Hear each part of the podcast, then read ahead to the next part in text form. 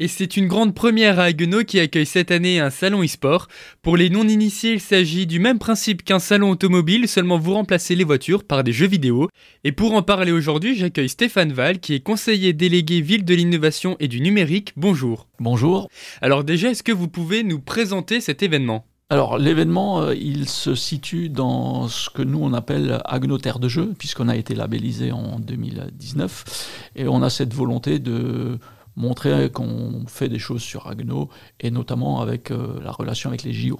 Pendant ce rassemblement, il y aura plusieurs tournois tout au long de la journée. Sur quels jeux se dérouleront ces compétitions Alors, il y a deux jeux. Euh, ça sera FIFA, euh, le jeu par excellence, et Trackmania, qui est un sport automobile. Voilà. Alors, il y a plusieurs euh, salles qui vont être euh, dédiées à des thèmes particuliers. Donc, euh, une des salles, ça sera vraiment pour le tournoi e-sport. Donc là, il y a besoin de s'inscrire puisque c'est un, tournoi.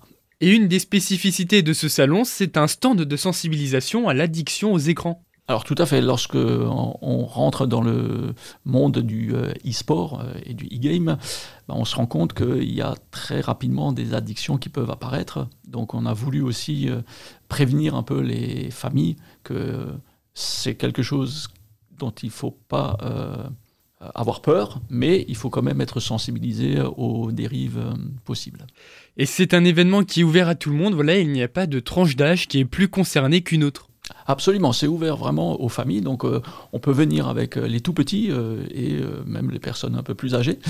En tout cas, il y aura une salle dédiée pour les bambins, euh, avec euh, du pixel art, euh, même des, des, feutres, des crayons pour dessiner, etc. Donc il y a de quoi s'occuper vraiment. Merci beaucoup Stéphane Val, le rendez-vous est donc donné samedi 24 juin et je rappelle que l'entrée est gratuite et qu'une petite buvette et restauration sera assurée sur place.